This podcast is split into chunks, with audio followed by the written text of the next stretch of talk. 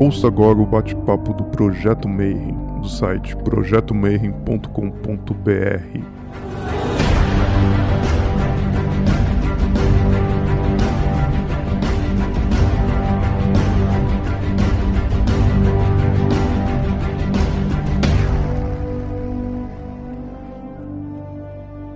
dia para quem é de bom dia, boa noite para quem é da boa noite, boa tarde se você acabou de receber lá o aviso do YouTube que tem vídeo novo no canal. E hoje é a primeira gravação do Bate-Papo Mayhem na temporada 2021. Né? 2020, esse projeto começou, a gente costumava reunir toda a galera num simpósio, mas que a gente passou o ano inteiro trancado em casa, pelo menos a maioria da gente, né? E aí, então você que está aí no futuro, tá vendo. E eu já preciso aqui avisar, o Rodrigo pediu, não esquece de dar o like, seguir o canal e fazer aquelas coisas do YouTube que eu sempre esqueço. Mas para quem está assistindo aí no futuro, a gente continua trancado em casa. E para a gente escapar dessa loucura, hoje a gente vai falar de uma válvula de escape, porém com uma grande ferramenta para um autoconhecimento. Né? Então, hoje a gente vai falar de ayahuasca. Eu vou chamar uma grande amiga que a gente já conhece há muito tempo, que está com a gente no Mayhem, no Espelho de Circe. Ela coordena vários, trabalha com a há muito tempo, trabalha com banda, já é da casa. Quem já conhece o Mayhem já conversou com ela, já tirou dúvida. Então seja muito bem-vinda, Elisa Taborda, hoje. Tudo bom, Li? Muito obrigado, Marcelo. Boa noite, gente. É um prazer enorme estar aqui. Sou muito grata pela oportunidade de falar da ayahuasca, né? De falar da rainha, de falar do cipó. É, muito, muito grata pela oportunidade de falar para gente assim estudiosa, gente que conhece, que está em busca mesmo de um de novas visões, né? De visões da espiritualidade, reconhecimento disso na nossa vida. Então, estou muito agradecida. Espero poder contribuir aí com a minha, com a minha experiência, né, da ayahuasca. Claro que não estou aqui para colocar regras, né, de como é que isso deve acontecer, mas vou trazer minha história. Espero poder bater um papo com vocês. Estou muito grata. Também muito grata ao Cis e as mulheres lá da Roca, porque eu realmente sou bem introvertida, então está sendo um, uma superação que elas me ajudam muito nisso. Não, mas hoje tem aqui só uns 30, 40 participantes só observando. Não, vamos começar do começo. Então, como é que você chegou nisso, né? A primeira pergunta é aquela, assim, o que é que faz uma pessoa normal, tipo, acordar um belo dia, e aí depois de 20 anos tá tomando ayahuasca, coordenando, tendo uma, uma loja que trata com produtos de natureza, dando pitaco no meio, no espelho de Circe. E aí, como é que, como é que você saiu dessa, do normal até o dia de hoje? Pois é, estado desse normal, né? Eu não. Eu, eu realmente acho que. Normal é brincadeira. Normal é brincadeira. eu não sei, sabe? Eu, eu não não me lembro, assim. Desde, eu acho que eu sempre me interessei pela espiritualidade, por algo, sabe, para além, assim, disso que a gente está vendo aqui todo dia, da vida rotineira. Eu acho que sempre, assim. Eu, eu lembro de, de, cenas desde a infância, desde muito nova, interessada nisso, buscando entender. O meu contato com a ayahuasca começou a partir da Umbanda, né? Então, ele só vai acontecer lá na frente, lá é, em 2013, que foi quando foi meu primeiro trabalho primeiro ritual de consagração da ayahuasca. Mas a Umbanda, ela parte, é parte da minha vida desde sempre. O meu avô, ele ele sempre falou assim, meu avô se chama Pedro Taborda. Ele é pedreiro, né? Ele é semi-analfabeto, ele veio do norte de Minas aqui para BH, eu sou de Belo Horizonte. Ele sempre falou assim que a Umbanda, ela, ela era o médico de pobre. Então ele, né, é, veio para BH para fazer a vida e ao se casar com minha avó, que sempre teve uma saúde frágil, né? O nome dela, inclusive, Maria das Dores é, ela te, sempre teve uma saúde muito frágil. Meu avô ele recorria muito à umbanda como uma, um médico mesmo, sabe? Ir lá se consultar é, as ervas. Então isso era, é, sempre foi muito presente na minha família. Eu sou filha de pais separados, é, sempre morei na casa dos meus avós ao longo, pelo menos da, da infância, adolescência. E, e, lá era uma prática muito comum, sabe? Assim, a umbanda ela estava dentro. É, se a partir lá do casamento do meu avô ele ele trouxe a umbanda, né, para ser parte da família. Quando eu nasci, as minha, minha mãe, minhas tias, todas já eram médiums de casa de umbanda e traziam isso para dentro de casa. Então não era incomum a gente ter, por exemplo, no, no churrasco de domingo, né, da família, tinha o pessoal bebendo cerveja, né, fazendo a carne, e a chegada dos espíritos para fazer consulta, para beber e comer. Então era, uma, era, muito muito de dentro de casa, sabe? Também meu avô, né, ele levava a gente para o dia de ir para gira, né, o dia de ir para o trabalho de umbanda, era um dia especial para a família. Então a gente ia à noite, é, ia para a sessão, eu era ia, consultava com os pretos velhos, caboclos, né? Eu acho importante falar que aqui, é, é, nessa época, ainda não havia uma, uma, uma, questão acerca de linhas de umbanda, sabe? É a, é a casa mesmo, onde os espíritos chegavam, né, espíritos de é, caboclos e pretos velhos, geridos por uma pessoa representante ali, né, os primeiros eram, é, o primeiro grande que ficou muito marcado foi o terreiro da Dona Raimunda, então era lá que a gente ia fazer esse, essa vivência com os espíritos e trazia para dentro de casa. Então quando eu nasci, já era, já havia essa prática usual lá dentro. Só que aí que tá, né? Ao mesmo tempo, e aí depois eu vou falar quando eu estiver falando mais da ayahuasca, assim, o que que eu, por que que eu acho que, que essa medicina ela tem a ver com, com a minha caminhada, né? Porque eu fui, eu, hoje em dia, quando eu olho para essa cena da, da infância, como é que foi se desenvolvendo o caminho da espiritualidade para mim, ele é sempre muito coletivo, sabe, Marcelo? Eu vejo ele muito dentro do, do contexto familiar mesmo. É não só esse meu avô, né? Como o fato de que minha mãe é professora, minhas tias professoras, então a gente teve muita, muito livro em casa também e muito livro de espiritualidade, por exemplo, né? Coincidiu com a minha infância, um período em que minha tia fazia mestrado em literatura infantil, então era uma biblioteca muito vasta. Aí já foram foi o primeiro gosto pela leitura. E aí a minha, eu tenho uma outra tia que ela é formada em artes plásticas, então tinha muita enciclopédia, né? Eu, eu, eu sempre fui muito mais introspectiva, então eu era uma criança que adorava ler enciclopédia e, e essa conexão com, com a leitura como uma forma de magia também é, é, fazia parte, sabe, do meu cotidiano. A umbanda misturada com isso tudo. E sem contar minha mãe, minha mãe sempre foi uma buscadora. A gente tinha, é, eu sempre tive em casa livros, é, lembro de ter livros do Crowley, até hoje tem uns aqui, né, livros do Eliphas Levi, a minha mãe, é, lembro de receber a revistinha da Amor. Então, enfim, era tudo, eu tinha acesso a tudo isso, as minhas tardes eram muito, é, depois da aula, né, muito solitárias mesmo, de ficar com a minha avó, todo mundo trabalhando. Minha avó descendente de indígenas, né? Ela analfabeta mesmo de fato. Então, na, é, nesse período da, da, transição da adolescência para a idade adulta, a decisão por fazer letras, né? O fato de ser introspectiva, então me afirmava muito, sempre me afirmei muito no conhecimento dos livros, né? Do estudo, como uma ferramenta de engrandecimento. Isso na minha família também era muito forte, junto com a fé. Só que na adolescência, uma rebeldia, eu comecei a é, é, comprar meus primeiros livros de Wicca, sabe, de bruxaria, que era o que eu tinha acesso de bruxaria na época, e eu comecei a questionar muito essa prática de umbanda, né? Houve uma cisão na minha vida nesse período. É algo que hoje em dia eu vejo também como uma, uma cura grande, sabe, que a, a presença da ayahuasca traz para minha vida, que é uma, uma reconciliação aos poucos desses saberes ágrafos, né? Esses saberes que são populares da cultura, dessa umbanda popular, é, e, e não ver isso, né? Lá na juventude eu via isso como uma oposição muitas vezes, a esse conhecimento, essa, essa aproximação da, da espiritualidade dentro da, do conhecimento ocultista, das ordens, como se fossem coisas muito separadas. E eu precisasse, sabe, marcar um lugar ali de, de conhecimento que ia deixar essa, essa presença da Umbanda e das, das culturas é, do chão, né, que eu, eu relaciono a ayahuasca com isso também.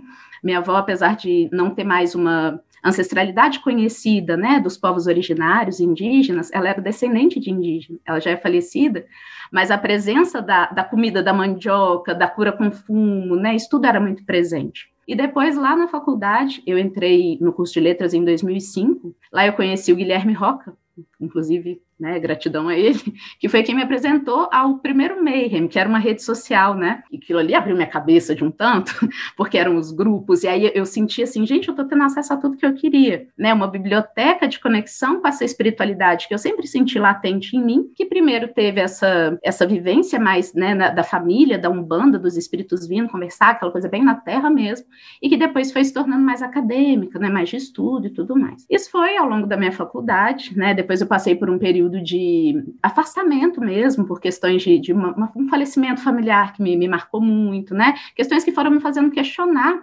até essa a relevância de, de perceber a vida para além desse plano só material aqui, né, da minha do meu corpo, das coisas que eu faço na rotina e tudo mais, sem pensar nas influências sutis que acabam é, interferindo, né, e, e e definindo muita coisa que acontece aqui nesse plano. Então eu fui deixando isso para lá, ao mesmo tempo, né, e estranhamente fui me aprofundando na literatura, porque parecem hoje em dia coisas muito parecidas para mim, na época eu achava muito distante, na crítica literária, no estudo, né, da narrativa, e estranhamente eu me sinto hoje como se eu estivesse tentando voltar também. É, o meu estudo da literatura, ele sempre foi muito no sentido de quais são os limites da narrativa, sabe? Será que não é tudo narrativa? Será que a forma como a gente está contando a nossa história, vivendo nossa vida o tempo todo, não são também tramas, né, que se entrecruzam, se encontram. E que também são narrativas, e essas narrativas também não são essas sutilezas, será que elas já não são essa tal dessa espiritualidade de alguma forma? Então, tinha algo disso, ao mesmo tempo eu acho que eu não reconhecia que é tudo alguma coisa só, tudo aponta mais por um caminho parecido. E aí o que aconteceu? Tive uma desilusão com a área da letras, é, desisti de fazer mestrado, é o que eu queria por um tempo, e aí fui para uma outra área. Falei, ah, agora vou ser bem lógica. Eu fui para a área de tecnologia da informação, que é uma área onde meu pai trabalha, chega dessa coisa da espiritualidade e tal, das bruxas, vou, vou focar mais na, numa visão mais pé no chão, supostamente mais pé no chão. E não foi, não foi bom para mim. É um caminho que provavelmente é bom para outras pessoas, mas eu de fato, eu sinto que eu precisava, e aí entra a ayahuasca, né,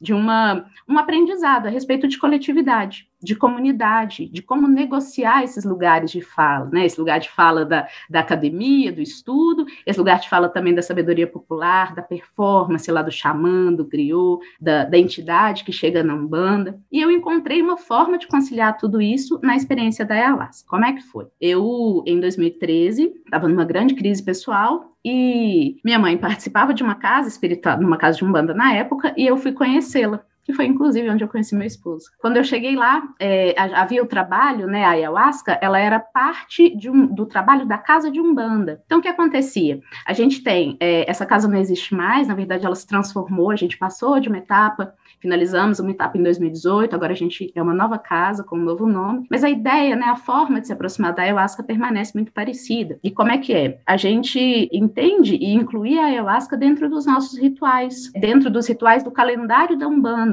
Sempre foram rituais muito preparados, né, no sentido de que a gente ia ficar três a quatro dias lá na Serra do Cipó.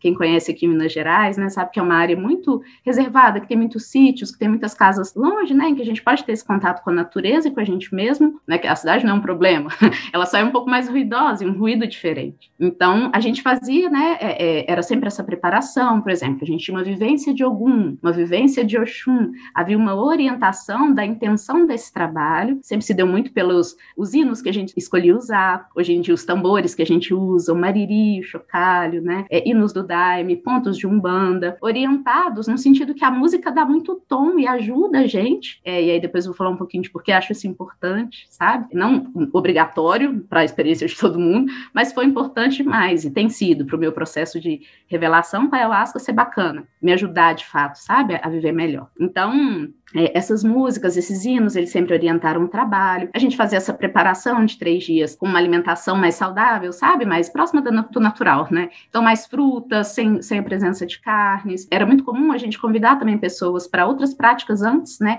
A noite final era a noite da consagração da ayahuasca. Mas antes a gente tinha é, é, temascal, né? Algumas vezes foi o temascal, a tenda do sol é, indígena, né? Às vezes o inip, que é uma outra modalidade, uma outra forma, que é a tenda norte-americana. Rituais faz com outras medicinas dos povos originários, né? Então, a sananga, que é um colírio, é, o rapé, né? Nas suas mais variadas formas também. É, além disso, a gente usava outras práticas, meditação, período de ficar mais com você mesmo, né? Não é por nenhuma restrição exatamente no, no meu caso, né? Não era por uma restrição ética ou moral, é, no, no, sentido de te chamar para uma conexão mais é, silenciosa, mais profunda com você mesmo antes, para a experiência, para preparar para essa experiência tão, tão importante que é para mim, né, a ayahuasca. Então, é, eu considero esse, essa preparação muito importante, ela foi fundamental na minha história. É, desde a partir de 2013, quando eu fiz meus primeiros trabalhos, né, meu primeiro trabalho foi terrível, muito difícil extrema ideia, eu fiquei muito próxima de uma fogueira, então, assim, minha pele descascou muito no dia seguinte, sabe? Foi uma coisa,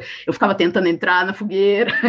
então, uma coisa que eu acho muito importante ficar claro aqui, né? Que, assim, não há, por mais que eu acho muito importante a gente estudar, ter conhecimento científico da medicina, é buscar outras visões de mundo e tal, não há garantias, né? A gente está falando de um enteógeno, de um veneno, né? De uma, uma medicina da natureza. Ela está aí, ela nos precede. Então, não sei, eu não conheço formas de tornar absolutamente segura a vivência com, com, a, com a ayahuasca. Eu vou passando aqui o que eu entendo que tem tornado assegurado ela para mim, para as pessoas que eu conheci. Então, a partir de 2013, eu comecei a fazer trabalhos frequentes. Quando eu falo em frequente, teve períodos em que eu participava de trabalhos uma vez por mês, é, às vezes uma vez a cada três meses. É, períodos curtos em que eu fiz muitos trabalhos, tipo 15 em 15 dias, mas é porque a gente também tinha uma pegada de uma, uma ajuda individual para alguém. Então, por exemplo, alguém que, que precisasse, e era, isso era muito específico, orientado por terapias de umbanda, né? No sentido de que se essa pessoa precisava de, é, de um trabalho, né, de, de, um contato e uma consagração com a ayahuasca, a gente via como fazer antes. Então, daqui a pouco eu vou falar um pouquinho também, porque não é só bebendo, né, que você vai se aproximar dessa medicina, há outras formas, né? Há outros sentidos que você pode utilizar. E, e fazendo esses trabalhos, então, eu fui de 2013 a 2018 foram muitos aprendizados, vou compartilhar um pouquinho, estou compartilhando um pouquinho com, com vocês. Se eu puder resumir, foi uma enorme revelação de que, de fato, as coisas estão todas conectadas, não é um papo tilelê, está tudo muito conectado, nós todos estamos, né? Eu estou conectado a Bolsonaro, Bolsonaro está conectado com todos nós, e há que se é, vivenciar isso, lidar com isso, né? No meio do caminho a gente vai encontrar peia, a gente vai encontrar força, né? São dois termos muito usados na Umbanda, né? A coisa da, o período difícil, o momento da, da êmese, do vômito, né? Da, de, dessa experiência aí de botar para fora, que nem sempre vai acontecer, eu acho muito importante frisar isso, muita gente tem medo disso. E tem a, a partir da força, da vitalidade, de reconhecer que a gente é parte de um todo e que há que se lidar com isso. Às vezes vai doer, né? Às vezes a gente vai ter que ceder, às vezes a gente vai poder se impor. Acho que foi por aí. Falei tudo. É, foi assim que eu cheguei lá, pelo menos. Não pode ficar pensando muito no presidente antes de tomar ayahuasca, senão vai dar uma bad trip. Muito. Não, por favor. foi só um exemplo bem, do, bem exagerado mesmo. Então vamos lá. A primeira pergunta que eu tenho que te fazer, que o pessoal vai, vai me perguntar, é assim: afinal de contas, o que, que é ayahuasca? O que, que é ayahuasca? Também chamada de Oasca, de Cipó dos Mortos, de Rainha da Floresta. Eu queria começar falando que a ayahuasca é uma planta mestra, né? Ela é um enteógeno, daqui a pouco a gente vê o que é isso. Ela é professora, como eu entendo, da disciplina de uma poética da relação, da comum unidade na faculdade da vida. Isso aí sou eu, né, traduzindo aqui com a minha visão é, é, europeizante, né, algo, um mistério amazônico que, que, me precede, né, que precede a gente. Então, como é que eu consigo entender a ayahuasca, dentre todas as plantas mestras e professoras que existem, né, esses enteógenos que permitem a expansão da consciência, e a percepção de uma, uma, de uma conexão entre o mundo físico e esse mundo sutil bem clara, bem definitiva e transformadora, né, uma, uma, iniciação mesmo. Isso aqui tudo é a minha tradução e eu queria primeiro, né, pedir essa permissão, porque eu estou falando de algo que me precede muito. E há muitas outras traduções que vieram antes e que canalizam, né, essa conexão com o divino através da ayahuasca. A minha abordagem é literária, né, ela é diamante de narrativas, não exatamente uma bióloga médica, eu vou trazer aqui um pouco a respeito disso, mas não é o, o principal, né, lugar de onde eu falo. É, são abordagens também muito importantes, muito necessárias. Conhecer na medicina, na biologia, como é que ela funciona. Acho que, inclusive, contribui para que a gente tenha mais material para simbolizar, né? para entender as, os símbolos que aparecem. Facetas diferentes pelas quais relacionar-se com a rainha da floresta. A minha abordagem, ela é coletiva também. Ela é fruto não só das minhas percepções, as coisas que eu vou falar aqui, partem também das conversas com as pessoas que foram meus parentes e têm sido meus parentes nessa caminhada aí os vivos, os mortos, né? Quem está entre também, entre isso e aquilo. O que é essa, essa ideia do enteógeno, então? Né? É, definir a ayahuasca como enteógeno é dizer que aqui a gente está encontrando um ente, existe uma, uma consciência, né, algo que se estabelece, eu não estou falando exatamente de uma entidade, né, não, não, há necessidade de personificar isso, mas tem um ente ali, tem algo que acontece no encontro entre duas plantas de poder, né, o jagube, a chacrona, o cipó e rainha, e nesse encontro, né, que pode ser explicado, como eu vou falar biologicamente, mas ele é também um encontro poético, né, ele é um encontro entre duas partes aí da criação, que cria uma experiência que não seria possível sem a presença desses dois juntos. Olha que bonito. Pensando que no meio da, daquela floresta gigante, né? Como é que um, um, um, xamã, em algum momento, a não ser por obra de algo muito, de uma força muito maior, encontrou essas duas ervas, né? Exatamente elas, e fez esse encontro entre elas. Então, esse enteógeno, né? É um conceito que nasce das pesquisas do Gordon e, e outros profissionais, mas que eu acho que se encaixa muito bem na ideia de que tem algo vivo se comunicando a partir desse encontro dessas duas ervas. Bom, o chá da ayahuasca ele é resultado da decocção ou cozimento dessas duas plantas, Banisteriopsis caapi, ou cipó, ou mariri, ou jagube, ou iagé. É, os alcaloides muito importantes que estão presentes neles são as beta-carbolinas, e outros também, mas principalmente as beta-carbolinas, a gente vai ver por quê. E a psi, psicotria viridis, que é a chacrona, também chamada de ayahuasca, de oasca ou rainha. Ela possui como principal alcaloide a dimetiltriptamina, ou DMT. A DMT é uma substância presente em raízes, caules e folhas de diversas plantas, ou seja, ela está presente na natureza de várias formas. Também está presente nos tecidos dos mamíferos, dos animais marinhos e também em nós, sangue, urina, fluido cérebro espinhal, ou seja, ela é uma substância endógena, né? ela está presente dentro do nosso organismo. Ainda que seja um psicoativo extremamente potente, quando a DMT é ingerida isoladamente, ou seja, só a planta chacrona, mesmo em doses muito altas, ela não é ativada, provavelmente pela metabolização realizada que o monoamido oxidase faz lá no fígado, lá no intestino. Porém, ou seja, o que eu quero dizer com isso, né? O DMT, ele está presente em nós, mas é ativado através do encontro do DMT da rainha com as beta-carbolinas do cipó. E a partir desse encontro, o que acontece é que o nosso corpo ele não inibe né, a atuação do DMT e é, de forma reversível, claro. E aí a gente vai vivenciar os efeitos psicoativos da DMT. Se estendem desde alterações perceptuais até mudanças emocionais, cognitivas e pode elevar os níveis de serotonina, de noradrenalina, dopamina no cérebro.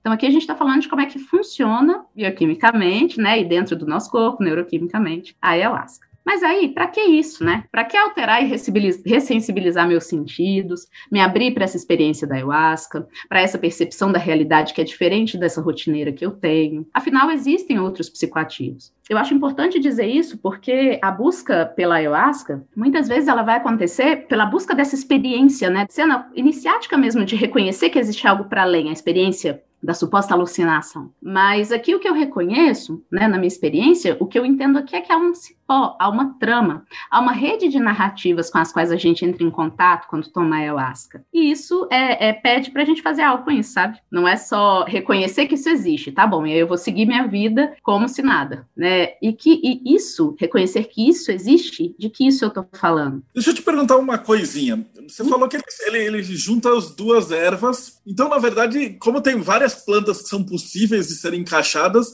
existem vários tipos de ayahuasca, né? Sim, eu estou fazendo aquele pergunta de leigo mesmo, né? Então você tem mais forte, mais fraca, mais Sim. violenta, mais demorada. Existe, ela, ela pode ser mais forte, mais fraca, ela pode ser, existe uma outra variedade de planta, né, que também é semelhante, aí a chacrone também é usada, e, e, o feitio do chá, ele é parte do ritual, né, ele é parte da, de como é que vai ser composta, como é que a gente fala leigamente? O cipó, ele tem uma presença maior da força, foi assim que eu aprendi, e a chacrona, ela tem uma presença maior da miração, do que a gente percebe, dessas visões que a gente tem. Calcula-se muito assim, grosso modo, sabe? Se eu quero uma potência maior de força, de vitalização na ayahuasca, para que ela me ajude a, como falos, né, do masculino aqui, uma, uma atuação mais expansiva, né, é, é, essa ayahuasca com mais cipó, mais jagube. Agora, quando a, o objetivo é uma postura mais receptiva, né, da miração, de receber essas informações, ela vai ser uma, uma ayahuasca com mais chacrona, provavelmente ela vai ser uma, uma ayahuasca mais feminina, mais.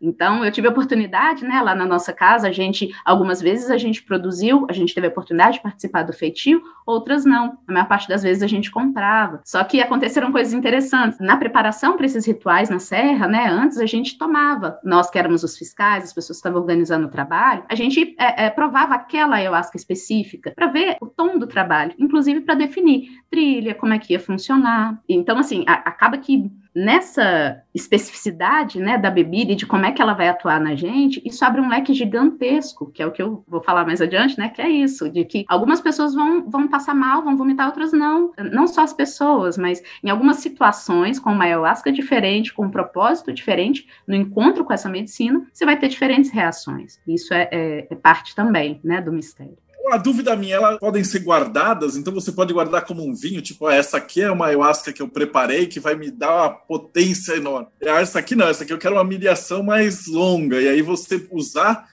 frascos guardados. Pode, mas depois eu digo como e de que forma isso acontece, mas pode sim. Bom, então, essa, esses, ter acesso a esse cipó, a essa trama, né? E por isso que eu pus essa imagem aqui, ó. Isso é um tipo de imagem muito comum, né, para ilustrar as mirações da ayahuasca. Gente, eu acho isso aí poesia pura, sabe? Se a gente consegue observar essa coisa de que não é uma árvore que está ali, né? Não é só um cipó, eu acho muito bonita a ideia de que aqui a gente tem, tá vendo, uma bromélia, uma aloe vera, né, no, no, topo do coronário dessa moça, e essa imagem logo se reproduz aqui no cipó. Essa integração, né, com um todo, é a principal matéria, né, da disciplina, daquela metáfora lá que eu usei da faculdade. Se a vida, se eu posso pensar nessa metáfora da vida enquanto uma faculdade, tem muitas disciplinas, muitas formas de chegar a essa percepção mais expandida da nossa realidade, que o que eu penso, o que eu sinto, o que eu faço, também interfere na forma como eu sou, né, o que é físico, o que é concreto, o caminho da ayahuasca me parece muito esse, né? De, de mostrar para nós, primeiro através de um esvaziamento, primeiro nem sempre, mas sim, através de um esvaziamento e um encher-se do todo. Eu me encontro comigo, eu me encontro com o todo e vou fazendo essa, essa dança de um para o outro, sabe? A ayahuasca ela deixa isso muito claro, pelo menos ela tem potencial para isso. Eu não posso dizer que todas as pessoas vão chegar a essa miração, né? Até porque eu entendo que é fundamental entender o porquê. O que, que eu vou fazer com isso? É, uma, a principal coisa que eu aprendi, né, e tenho aprendido a cada dia, a cada trabalho, é que nós não existimos separados uns dos outros, né, e que o encontro é que gera magia.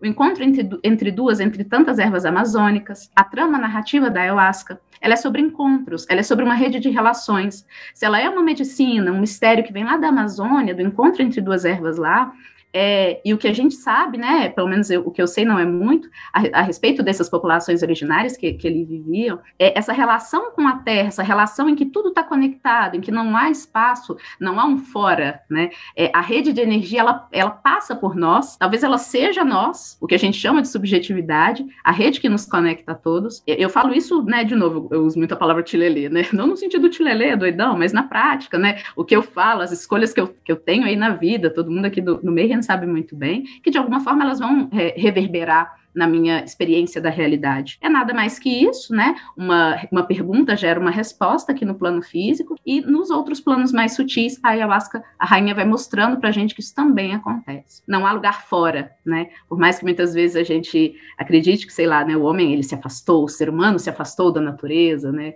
É, confesso para vocês que a ayahuasca, uma das coisas que ela me ensina é que eu não acho que isso é possível, né? A gente cria a natureza, a nossa, a natureza está dentro da gente, a gente é a natureza. Então, ela tá aqui no urbano, essa é a nossa natureza hoje, né? Lidar com ela também é parte de se integrar a essa rede que a ayahuasca mostra. Então, o encontro, a relação, a teia são feitos de esvaziar-se de si para encher-se do outro, do ambiente, do que de fato as circunstâncias oferecem. E eu fico pensando como isso é conflitante para a gente hoje, né, Marcelo? Eu acho que aqui no Ocidente, principalmente, essa vivência muito do indivíduo, né?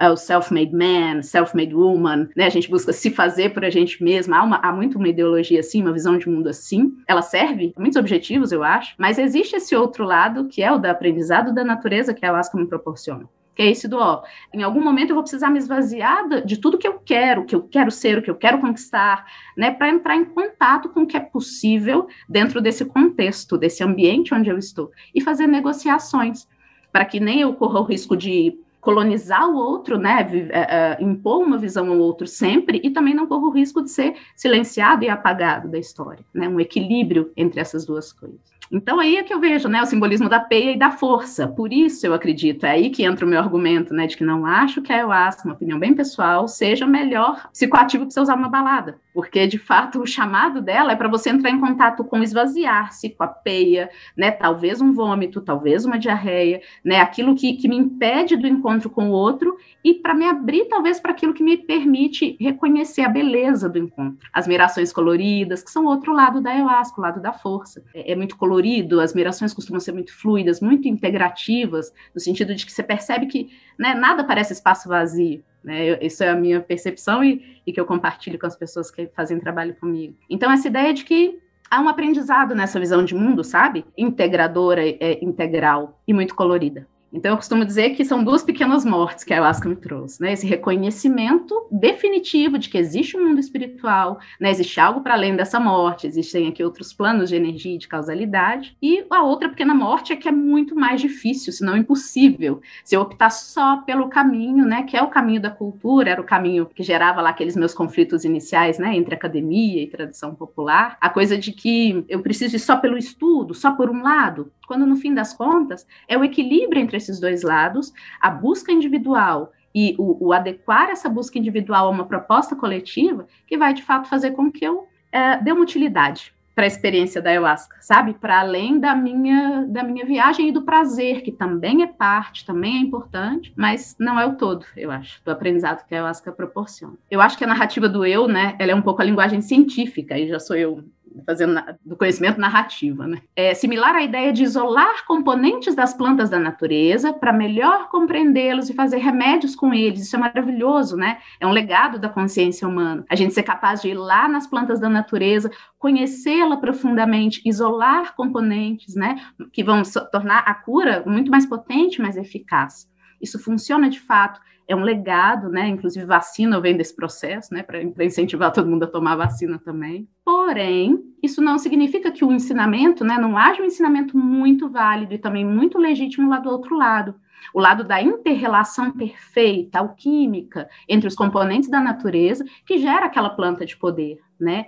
E aí a ayahuasca é muito bonita porque ela é parte disso, ela reconhece essa, esse poder da natureza e também o poder da consciência humana, né, do xamã lá, que em algum momento uniu essas duas potências, essas duas plantas de poder, para que a gente possa ter essa experiência. Uma experiência que, para quem viu, e aí já fica uma referência, né? Tem um, um documentário muito legal na, disponível no Netflix, chama Indústria da Cura, que tem um episódio sobre a ayahuasca. É, lá eu descobri uma coisa que eu não sabia, é, que as primeiras práticas né, com a ayahuasca, lá na Amazônia, é, elas diziam de um xamã que ele tomava a bebida e ele promovia a cura através dos seus cantos, né, os chamados ícaros, os ícaros amazônicos, os ícaros sagrados. Esses cantos, então, o xamã ele entrava em contato com a bebida, expandia a consciência, né, percebia essa rede sutil aí de relações que estavam envolvidas na dor daquela pessoa, no sofrimento dela, e aí a partir daí ele, os, os cânticos que ele entoava, que entoa ainda, é que proporcionam a cura. O que que acontece? Me lembrei muito até de você, Marcelo, falando de uma prática prática, né, no curso de oráculos, no curso de tarô, a gente pode até pensar nos primórdios da humanidade em que todo mundo tinha esse contato oracular, né, esse contato é, com uma linguagem da natureza que ajudava a dizer de si, a se entender. E que isso foi se perdendo e foi ficando concentrado na figura do xamã, pelo menos é o que eu entendi. Como essa pessoa que vai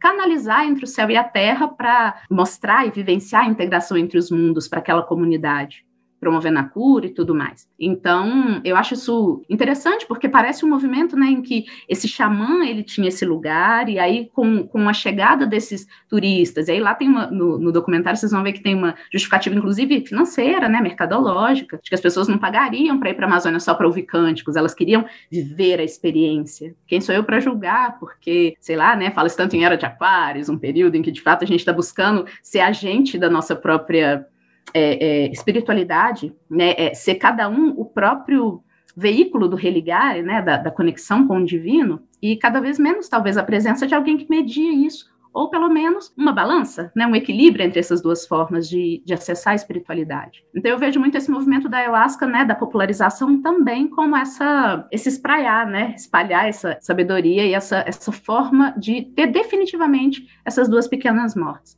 Eu acho elas muito necessárias, muito importantes para o mundo que a gente vive hoje. Tudo isso que a ayahuasca proporciona foi muito, de novo, voltando à minha história rapidinho, né? Foi muito importante para me abrir, inclusive, áreas de pesquisa. Quando eu fui fazer o meu mestrado, eu foquei muito nessa ideia de como é que eu faço para. Como é que é essa poética da relação, hoje usando esse nome aí, que é de um. Essa, esse conceito é de um filósofo martinicano, chama Eduard Glissant. E ele fala da, da ideia de que o mundo são redes, são, são conexões. E a gente tem caminhado cada vez mais para uma ideia da política do ser, né?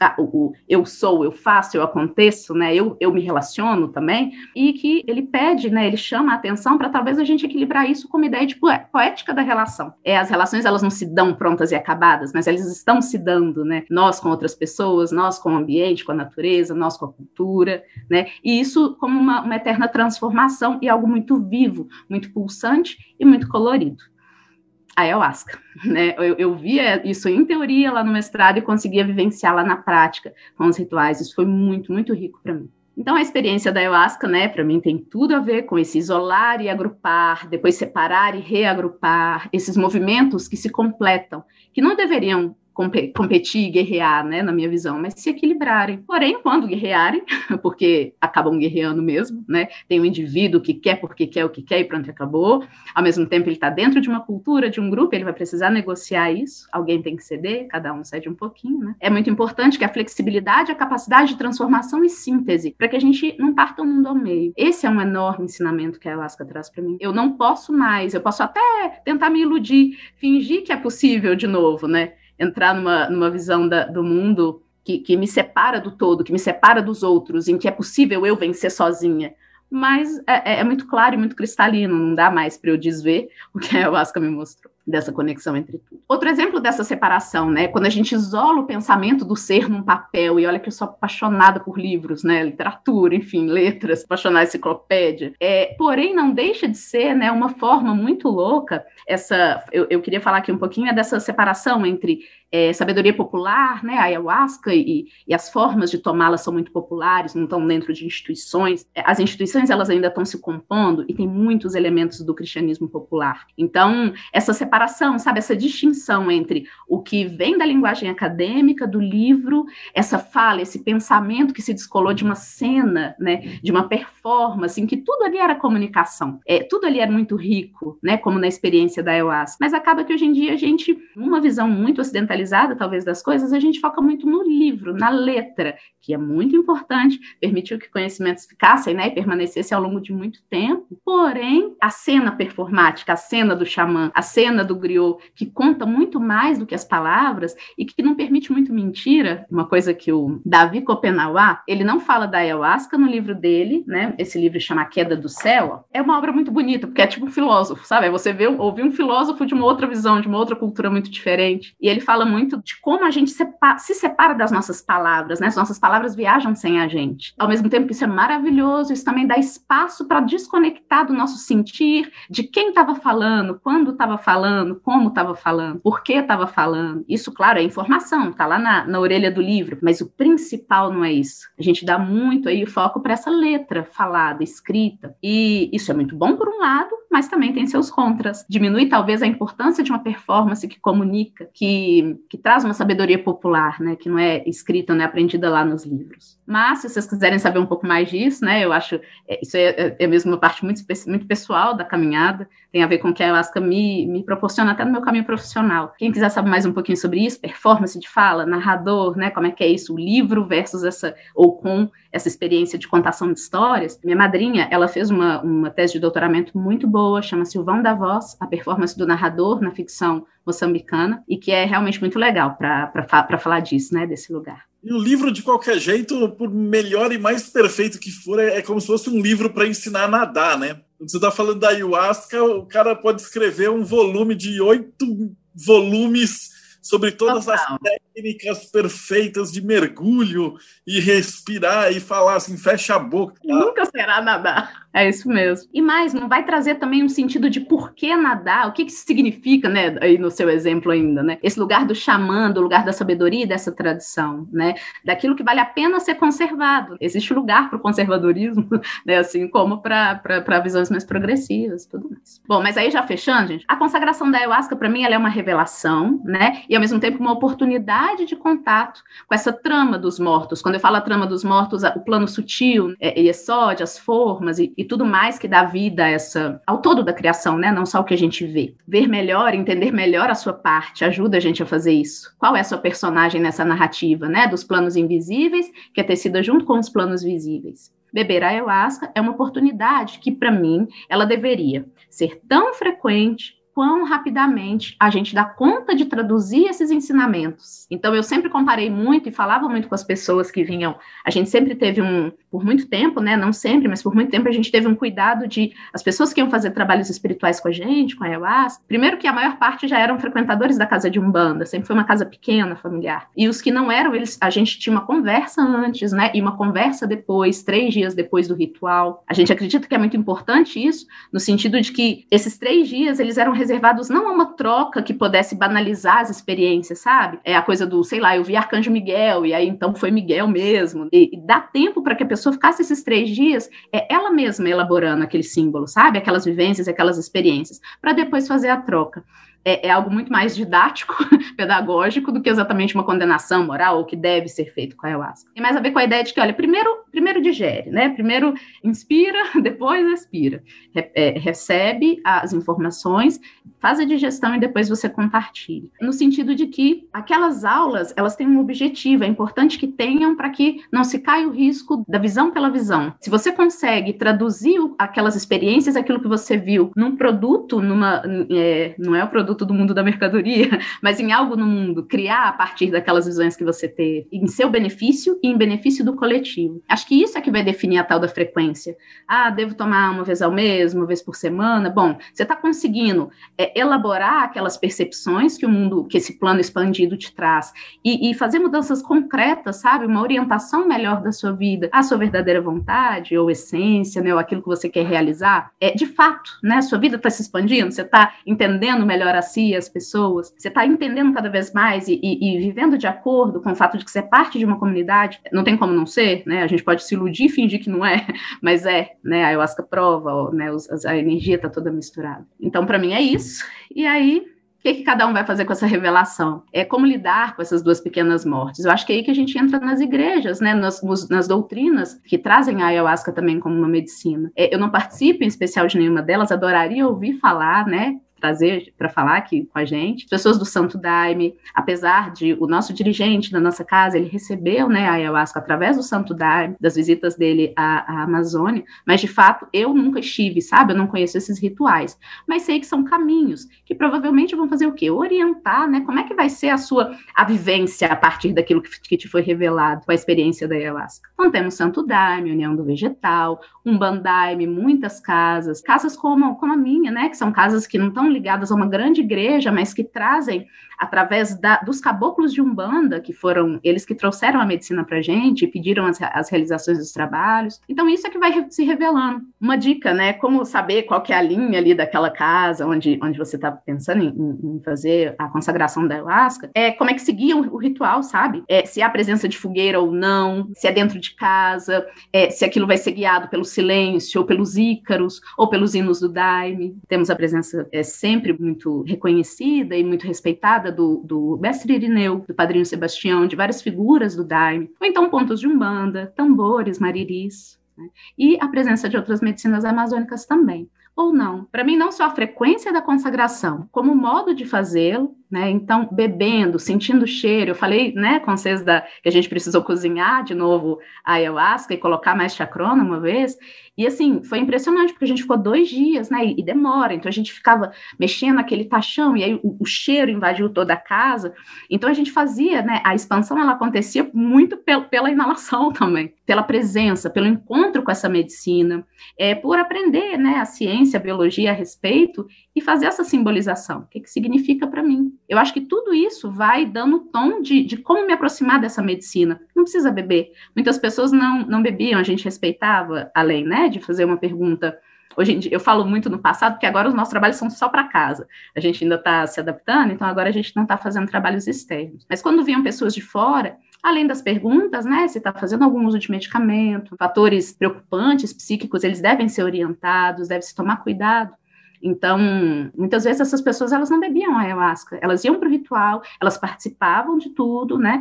Elas cheiravam, né? Crianças que recebem só uma gotinha ou que só cheiram, tem um contato ali com uma meditação junto com a bebida, há várias formas. Não há, eu acho que não há justificativas para uma pessoa é, irresponsavelmente ir, né, sem buscar antes, por autocuidado e por respeito também a essa medicina, conhecer. E aí é bom ter sempre, estar sempre submetida a uma dupla avaliação, eu acho, a sua própria, né, a sua autopercepção, é, o protagonismo cada vez mais consciente frente às suas escolhas, eu vou tomar ayahuasca mesmo, eu sou responsável por esse lugar, por conhecer essas pessoas, por tudo isso, e a, pre a, presença de pessoas qualificadas também no seu processo, sabe? Eficientes nas suas funções, cada uma na, no seu quadrado, para relacionar-se com outras perspectivas além da sua, te ajudar a simbolizar talvez as suas mirações e, e, a, e a dar para elas um encaminhamento para positivo mesmo na sua vida. Então, podem ser dirigentes, zeladores de casas espirituais, né, pais e mães de santo, terapeutas, psicólogos, psiquiatras, que possam te acompanhar nos conhecimentos específicos aí da, da caminhada com, com a rainha. Tem umas referências de, de artigos que foram muito bons e importantes para mim, caso alguém queira conhecer detalhes a respeito né, da neuroquímica, farmacologia envolvida. Aí esses links eu coloco na descrição do ritual, é quando do, do ritual do vídeo. Quando Pode é só olha embaixo que eu coloco os links junto. É, Ótimo, então tá bom. E também, eu acho muito, muito importante a gente abrir, se abrir um pouquinho também para o conhecimento dessas cosmovisões, sabe, do povo originário, de povos originários aqui, como forma também de entender essa ayahuasca, né, esse mistério que vem de antes da, de muitas das nossas visões mais ocidentalizadas. Então, esse livro, gente, ele é maravilhoso, A Queda do Céu, eu estou recomendando mesmo para Deus e o Mundo, como uma forma de conhecer essa outra visão e também conhecer essas pessoas que são grandes representantes dos povos originários daqui da Terra né? Célia Chacriabá, Sônia Guajajara, Renata Tupinambá, Dayara Tucano, Ailton Krenak, são referências para mim também, para ajudar a entender a mensagem da rainha. Uh, especificamente, está falando da Umbanda dentro da casa e o trabalho com a ayahuasca. Uhum. Não existe, no dia da, do trabalho de ayahuasca não tem a gira, né? Então você tem médium que incorpora tal, ou ele é em paralelo, paralelo, né? A gente fala de é. Umbanda, mas na verdade é só os, os, seguidores. É paralelo. Inclusive, havia uma orientação muito grande das entidades da casa, das entidades de Umbanda, no sentido de que essa experiência era para nós, é para o médium. A incorporação não é o objetivo desse trabalho de ayahuasca, é o reconhecimento, essa iniciação, essa pequena marcha de que eu falei, né? Então era recomendado mesmo, olha, além de outras separações, né? Não, de novo, não de ordem ética e moral, mas mais para um sentido mais pedagógico, de voltar a gente para o encontro mais profundo da gente. Então tinha muita separação entre homens e mulheres, né? E o pedido da não incorporação, é claro, que caso as entidades sentissem que era o, o, o momento e que era importante, né? A gente não tem domínio disso, mas a, a nossa opção pedagógica era de, de orientar que fossem trabalhos distintos. Na verdade, eu tenho umas três, quatro perguntas, assim, criança pode, não pode, esquizofrênico pode, pode, quem está em medicamento pode, não pode. Então dá uma geral para gente, que aí você já responde todas essas perguntas. Sim. Quem pode tomar e quem que não pode? Pois é, quem pode tomar e quem não pode. Tradicionalmente, o que, que a gente vai escutar? As, quem usa medicação, quem faz algum tratamento né, psíquico, psiquiátrico, é recomendado que não mas mais do que isso, porque existem muitas pessoas, né, Marcelo, que, que tem, inclusive pelo preconceito nessa, é, com relação às questões né, mentais, é, muita gente tem distúrbios, tem problemas e não sabe, não reconhece, não faz um tratamento. É, eu passo um pouco para além disso, tem isso, é muito importante fazer uma consulta médica, né, entender, eu acho que a, a consagração da ayahuasca não necessariamente precisa passar pela, pela ingestão, pode passar por outras formas de conexão, é, e mais, quem pode é quem está, num sentido bem amplo, disposto a se observar e se despir das dificuldades de entrar num caminho coletivo sabe? Muitas vezes a gente, é, é, a gente vai cheio, né? Sabe a coisa do copo cheio? A gente vai cheio de conceitos, preconceitos, né? Uma visão de mundo muito, muito fechada naquilo que a gente crê, naquilo que a gente pensa. É, e aí, de todo coração, eu acredito que essa pessoa deve buscar outras medicinas, há outros caminhos, porque há muita probabilidade de haver sofrimento na, na ayahuasca. Gente, de novo, tudo isso é da minha experiência, tá? E com os trabalhos. Porque uma coisa que a gente fala muito é da entrega. É preciso estar entregue, é preciso estar, no mínimo, aberto entregue, é muito amplo, né? Mas aberto a sentir que você é parte de um todo. Nós, na nossa cultura, a forma como a gente vive hoje em dia é muito cada vez mais individualista. Perceber isso costuma causar dores. Né, é, é, lembrar bloqueios, lembrar traumas, trazer neuroses, né, trazer questões à tona. É, o acompanhamento psicológico, psiquiátrico, ele é muito desejável nesses casos. Não posso dizer para você assim, nunca tomou ayahuasca com a gente uma pessoa que tivesse que, que estivesse em tratamento. Essas coisas são muito olhadas caso a caso. Acho muito importante tomar muito cuidado com isso. De novo, qual que é seu objetivo com a ayahuasca, né? Você quer o fenômeno ou você quer de fato perceber essa existência sutil de algo para além e, e, e, lidar com isso, viver isso? Acho que a forma mais segura é responder isso bem honestamente. Assim. Você está pronto para fazer algo com essa percepção? E uma pergunta também interessante nisso que você falou do Victor Mendes. Ele fala assim: eu acho que é algo mais virado para o interno, do cerne do seu ser, ou você desenvolve algum tipo de clarividência ou sensibilidade com o externo? Ainda mais no, no, teu caso que trabalha com uma, junto com da Umbanda, né? Então, por exemplo, já teve caso do cara entrar e ver um guia? Gente, sim. São as duas coisas. Adorei essa pergunta. São as duas coisas. Isso eu acho fenomenal, né? A coisa da peia e da força, o encontro consigo.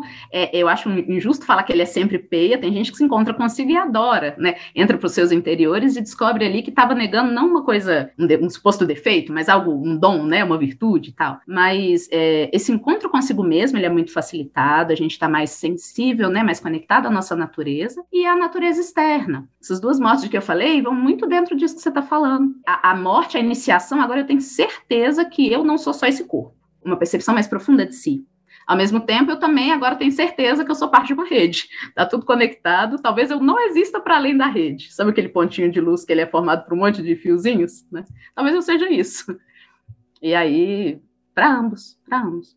Estou com uma pergunta do Matheus Lopes. Ele fala assim: tem pessoas que fumam o cristal de DMT recreativamente, que basicamente tem o mesmo princípio ativo do chá de ayahuasca e passa o efeito mais rápido. Tem diferença do ponto de vista espiritual? O cristal do chá o uso é, recreativo versus o uso ritualístico. Né? Aproveita e comenta um pouquinho de como é que funciona o ritual nesse ponto de vista mais religioso, mais, mais espiritualizado. O ritual, né? Como é que ele acontece, as etapas? É, e a sua opinião a respeito de alguém que vai fumar um cristal recreativamente ou alguém que está usando isso dentro de todo um processo? Eu vou parecer super libertária, vai ter gente que vai brigar comigo da tradição. Mas lembra quando eu falei assim que a, até essa visão nossa do que é natureza, o que é natural, é, muitas vezes é, é, é, aquilo, né? A floresta é o que está longe de mim, né? É o índio de, de, de tanga. Mas natureza também é a tecnologia da intervenção humana. Também está dentro da natureza ou estou viajando muito? Nessa minha visão, sabe, não faz diferença. O que faz diferença, de fato, não é se o cachimbo é eletrônico, se a substância foi extraída, porque de fato ela vai ter o mesmo efeito, né? Lá, se você for estudar lá na biologia, isso vai ser dito. Mas assim, de novo, e aí? O que, que você faz com essa experiência? Ela é sagrada para mim, na medida em que ela gera uma, uma maior harmonização das suas polaridades no mundo sabe? Você encontra, né, no meio ali entre Gevurah e Resed, né, entre a restrição e a expansão, o meio do caminho, a força da ayahuasca ali no meio do caminho. Então, é isso, é sobre isso. Agora, se vai ser lá dentro da, da tribo, na, naquela experiência, claro que isso vai ter especificidade. Se vai ser lá dentro de uma de uma rave, né? Quem sou eu para falar que numa rave, claro que eu acho que vai ser muito, muito mais difícil você encontrar uma conexão espiritual e, e, equilibrada, que não te desequilibre, que não te transtorne, né? Dessa visão expandida dos planos. Mas, ué, sei lá, vai que, pode ser que aconteça. Eu prefiro não, não, não pegar nisso, sabe? Eu prefiro pegar no tal, né? O que, que você está fazendo com isso? A que, que isso está servindo?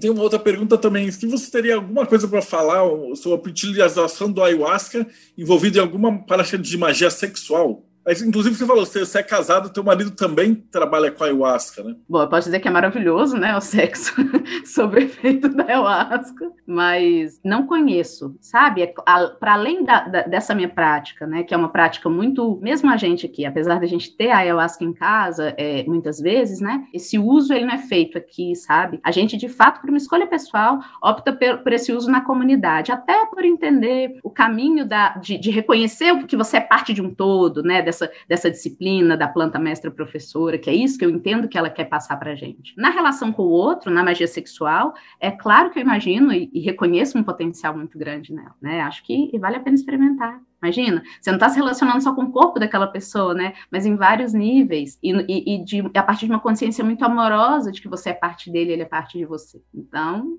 vai fundo. Tem uma pergunta assim, que, que você acha das crianças no ritual, né? Que às vezes ah, tem pessoas... é. Ah, é. que idade que pode começar? Como é que seria interessante isso? Então, dito isso que eu falei, né? Parte de como é que vai ser é, é, vivenciado isso na família, como é que isso vai ser apresentado, a vivência com a ayahuasca vai ser apresentada para a criança. Eu tenho um enteado, né? Ele já participou de rituais com a gente. Foi muito marcante, inclusive, para mim, né? Eu ainda não falei causos, mas é, foi muito marcante uma participação dele, Pedro, quando eu vou, vou falar dele. Agora ele é adolescente, ele pode não gostar muito, mas eu vou falar. Houve uma, uma cena muito bacana em que a gente estava num dado momento do trabalho, né? Tinha passado a parte da peia, em que muita gente estava ali numa performance dos seus sofrimentos da alma, né? Vivenciando aquilo. E aí chegou um momento de força, em que então estava todo mundo muito energizado, e foi todo mundo para dançar em volta da fogueira. E aí ele, ele viu isso, ele sentou do meu lado, ele olhou para mim e perguntou assim: quando que vocês ensaiaram isso? Tipo, ninguém me chamou.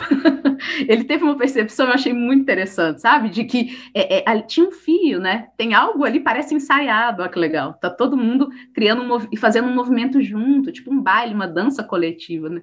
Eu vi muito isso na, na fala dele então.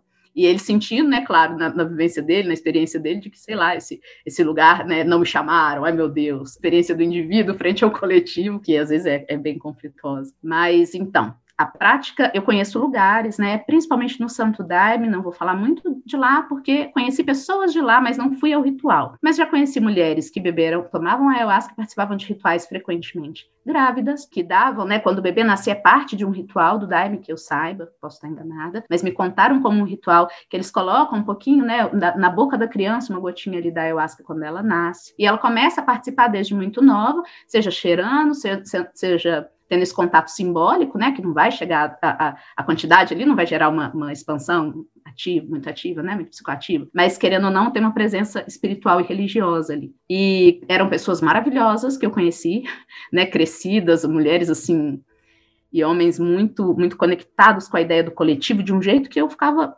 abismada, sabe? Assim, pessoas sem muita trava, eu fico aqui toda introspectiva, né, para falar. Pessoas sem muita trava, pessoas que realmente é, é, lidavam de uma forma que parece, para mim, muito mais saudável, com a ideia de que eu sou um indivíduo e eu sou dentro do todo, às vezes eu vou ser eu, às vezes eu vou ser parte de algo maior. É, não posso, claro, falar que isso vai acontecer sempre, e, e, e essa é a responsabilidade, né, uma das responsabilidades dos pais, e se com, comunicando, se relacionando com essa criança. Né, não dá uma resposta pronta, crianças não tomam, crianças tomam, né, mas conversar com essa criança, como é que é a experiência dela, talvez ela esteja até mais aberta que muitos adultos para uma experiência assim. Eu achei fascinante a tua formação das palavras, porque eu sou. Eu, eu, brinco que eu gosto de entrevistar o Rafa Reis, porque ele é poeta e faz tradução de poesia. Bonito, né? Eu também achei muito. a gente apanha, né? Porque a gente está com aquele monte de símbolo. E aí você vira e fala: olha, isso é muito virginiano. E aí, ah, mas o que quer dizer virginiano? Aí você tem que falar um caminhão de, de palavras para traduzir. E eu entrevistei o Christian, mas o Christian ele é da parte matemática, ele é programador, então para ele é, são códigos. Então eu acho que para ele abrir os códigos da realidade. Olha que legal. E era uma parada muito louca, porque a gente entrevistou o Ramsey Dukes, que era um senhorzinho da época da década de 70, quando ele fez o ritual, o cara que definiu o conceito de Matrix. E ele também tomava uh, os enteógenos, e a partir daí ele enxergou. O cara inventou o conceito do filme do Matrix, que a gente está numa realidade e tal. Né? Isso na década de 70, não tinha nem computador ainda, o cara já tinha essa visão, e foi graças ao, aos enteógenos. Então ele tem essa visão da programação da realidade. E aí você vai pelo outro lado, a descrição da realidade das letras. Então você tem primeiro o fluido, e aí depois esse fluido precisa ser escrito num livro. E aí, como é que você vai traduzir aquela imagem? Porque pensa na dificuldade se eu. Tradutor é traitor. Você está assistindo, lendo, Pega, pega aquela imagem, né? Depois volta o vídeo, aquela imagem que a Elisa postou que é super psicodélica. Como você descreveria essa imagem para alguém cego, né? Por exemplo, o quanto de palavras que vai precisar e, e, que não vai descrever, né? E aí o Asca te abre isso. E é muito louco isso, porque isso também é a nossa realidade, né, Marcelo? Eu acho que a gente é que se aliena disso, sabe? Vai velando isso no sentido, de novo, não é tilelê, não, na prática, né? Cada escolha que a gente faz abre muitas possibilidades, né? De fato, quase como aquela imagem mesmo, que está tudo conectado, por causas e consequências, por escolhas. Então, assim, a gente é que eu acho que muitas vezes tem corrido numa simplificação talvez até para sobreviver no mundo de tanta narrativa, acho que a gente nunca ouviu tantas histórias, né? Internet, a história, a história das outras pessoas nos perfis delas, então realmente é muita informação. E a gente está tá quase chegando no finalzinho aqui da parte da gravação. Eu ia te pedir para você fazer, antes de contar as bibliografias e, e links e sites, para você contar uns causos para a gente, né? O pessoal. Tá uns causos, o que, que aconteceu. Nossa Senhora. Então, muitos causos. Vou contar o meu, começar a me, me colocando na reta, né? Que é melhor. Quando eu fui para o meu primeiro trabalho, eu tinha me preparado, né? Iam ser três dias na Serra do Cipó e tal. Então, todo mundo de branquinho, todo mundo muito. a roupa, tudo arrumadinho. E, e eu fui, comprei um vestido branco, sabe? Super bonito, assim, longo, porque eu queria arrasar, né? Eu queria chegar e também ser, ser vista e bem vista também nesse trabalho. É, mal sabia eu que não era objetivo, passava longe o objetivo disso. E aí, quando eu cheguei, quando eu fui fazer o trabalho, tava tudo muito escuro, eu era muito cética, era um momento que eu tava muito, assim, sabe, pelinha, assim. E aí, todo mundo sentado, começou a tocar o tambor, e eu naquele, o famoso copo cheio, né? Toda crítica, observando e tudo mais. Menino, quando eu tomei a, a, a ayahuasca, eu me perdi de mim. A sensação era que eu vagava pelo, pelo sítio, assim. E eu, eu vagava, vagava, não encontrava o meu lugar. No momento que eu encontrei o meu lugar de frente para a fogueira, eu comecei a ver lá dentro, né, dançando muitas formas dentro da fogueira, e eu queria entrar na fogueira de todo jeito. Ali era o meu lugar. e, e, eu lembro muito a Cirlei, abraço Cirlei. Eu conto, a gente fala muito, conversa muito sobre isso hoje em dia, porque ela é hoje a presidenta da nossa casa, do Instituto Espiritualista, mas na época ela era uma das fiscais do, do trabalho.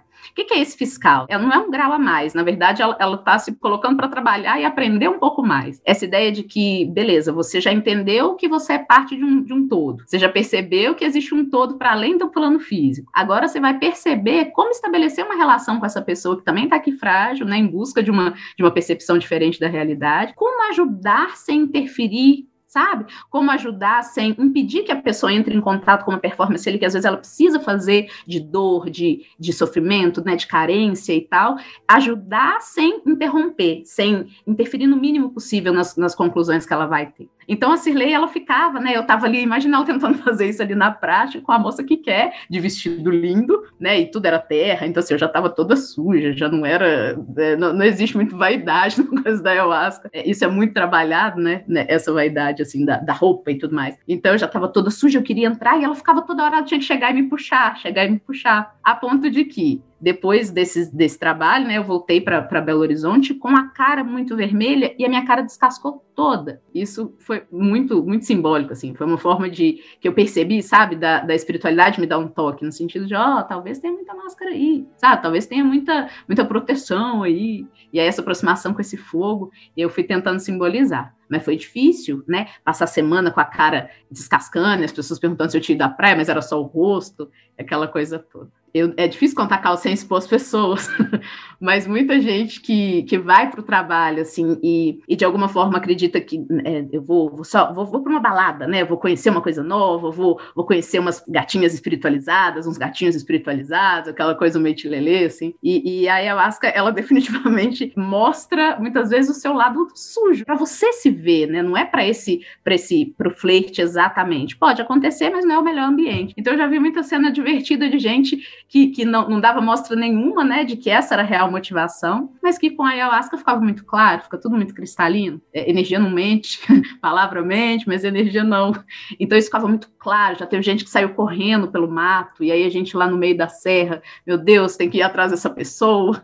É, e assim, até explicar, né, para alguém que está expandido, que olha, tudo bem, mas é, vamos só ali cuidar da sua saúde física, só para garantir, e, e, e, e ao mesmo tempo deixar ela ela, expressar aquilo ali, né? Porque ela tá ali para isso. Então, não cabe. A gente fica muito revendo a nossa ética, né? Os nossos preconceitos, a nossa moral, às vezes, excessiva também. E você falou do cara de correndo. Eu lembro quando eu tomei uma vez, tinha um cara lá no grupo, o cara chegou e aí ele pôs um chapéu, um cocar. E aí eu não sei o quê, e pôs um chacoalho, e pôs um não sei o quê, que tava fantasiado de não sei tá, tá. No que o cara tomou, ele começou a passar mal e vomitou.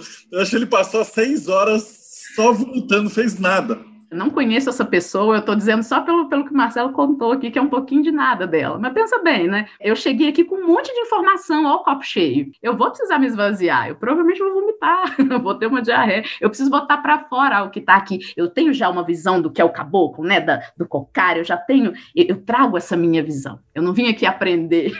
então, eu acho que vai, vai ser mais complicado. Ao mesmo tempo que é maravilhoso, viu? No final, assim, quando a gente. É, é uma oportunidade, sabe a carta da torre? torre do tarô, né? Quando a gente vem o raio e tal, e quebra tudo, aí você sente que vai morrer. Eu me apaixonei por essa experiência, sabe? De, meu Deus, eu acho que eu vou morrer, ai, minha dor é muito grande, minha dor, minha dor, minha dor, aí vomita, né? E aí depois vem a experiência de, uau, mas eu sou parte, olha, se eu faço isso. Ah, uma outra coisa muito legal do nosso ritual é a permanência em silêncio. A gente pede muito isso, isso é uma, uma das bases mesmo do trabalho. Ao longo do ritual, a partir do momento em que todo mundo consagra a bebida, é, é, é, silêncio até o final. Trabalhos mais ou menos de, já eram sempre de quatro a seis horas de duração, né? Para estimular, de novo, é pedagógico, para estimular o encontro com você e também a sua, a sua, a sua leitura mais sutil do que está rolando. É muito bonito perceber as interações, sabe, das pessoas no meio do ritual, sem falar, buscando outras formas de se comunicar. E aí, aí eu acho que eu, eu sinto que ela recebe essa portinha muito bem essa portinha do silêncio, sabe? De se comunicar por outras formas. Tem grupos que fazem com, com hinos, né? Com mantras. Sim, eu confesso que assim, aqui o sincretismo, né? A gente sempre trabalhou com muitas coisas. Eu fiz muito. Tinha momentos que a minha cabeça embaralhava. A gente é, usava muito mantras como Yod Re Vov Re, né? É, mantras hebraicos também, muita coisa. E, e isso direcionava uma visão também para aquilo que a ayahuasca vinha ensinar, essa visão plural. Eu, eu recomendo, acho bacana essa mistura. Fantástico. E agora, para fechar, que conselho que você daria para alguém que está começando agora no rolê? É, tem muita, muita mercantilização, né? Então, primeiro, pensar em porquê. Por que, que eu quero? Qual é o meu objetivo com a ayahuasca? Conhecê-la, né? O processo bioquímico, não ter é, é, preguiça de estudar e de buscar mesmo, reconhecer que, que que medicina é essa que eu estou buscando? Observar as pessoas, as casas, né? Ver se elas vivenciam aquilo que elas falam. Acho que é a forma mais verdadeira, autêntica, né? De, de primeiro, ver se você se afiniza com o pensamento daquelas pessoas. Também estou falando para ir buscar gente perfeita, mas ver se de alguma forma aquelas pessoas que estão é, fazendo aquele trabalho, elas estão buscando aplicar essa visão de mundo coletiva, sabe? Essa visão de que tudo está conectado. Afinal, se a ayahuasca mostra isso, se, se ela mostra isso de um jeito tão bonito, tão colorido, tão vivo, é, tem um objetivo, né? Tem, não é para viver isso lá no ritual, como realmente acontece, já vi muitas pessoas também, e, e depois ir para a vida, né? Fingir que foi só um sonho bom, né? Isso eu acho que é, é, é, um uso que pode mais te iludir do que desiludir, tirar os véus. E a gente quer essa desilusão também na ayahuasca outros conselhos. Procura conhecer a cosmovisão indígena, né, dos povos originários, ajuda muito a se preparar emocionalmente para a experiência. É, e uma coisa que eu sempre falava, né, as pessoas falavam muito, eu fico muito agradecida por isso, é que, que elas se sentiam muito calmas quando viam a gente, sabe? O, o grupo de fiscais e tal, a, a nossa presença lá. E, e, eu entendo que essa calma tem a ver com sentir que a gente é parte. Então, é, eu não chegaria já tomando ayahuasca, sabe, num grupo, mas primeiro vendo se, você se é bom fazer parte ali, se de alguma forma há uma afinidade, né? Não, não precisa ter pressa, não precisa correr. É, e aos poucos você vai se propondo, cheira, se aproxima. Cuidado com casas que dizem de uma dosagem mínima necessária. Pode ser que batam muito pé nisso e, e você receba uma dose que não é a sua e pode fazer mais mal do que bem, né? Te traumatizar e não servir a essas iniciações que ela pode proporcionar. E alguém tinha me perguntado como é que você faz parte do Mayhem, é o seguinte, é catarse.me barra TDC, é, e o pessoal do Mayhem está assistindo aqui, e aí depois que ela faz essa, esse bate-papo, essa live, a gente desliga aí a gravação e a gente conversa com ela e faz outras perguntas, assim como todos os nossos convidados. Então, Valeu, Elisa. Brigadão. Acho que foi sensacional. Se quiser falar uma última palavra pro pessoal, e aí depois eu, a gente vai para os convidados. Ah, eu quero agradecer. É, convidar as pessoas para conhecerem a ayahuasca. Essa oportunidade de falar dela é maravilhosa. E é isso. Muito obrigada. Belezinha. E para você que acompanha a gente até agora, não esquece, dá o like e tal, que a gente está quase em 10 mil. Então vamos chegando, pouquinho em pouquinho, a gente vai fechar isso daí. Então valeu, gente, e a gente fala até o próximo bate-papo Mayhem.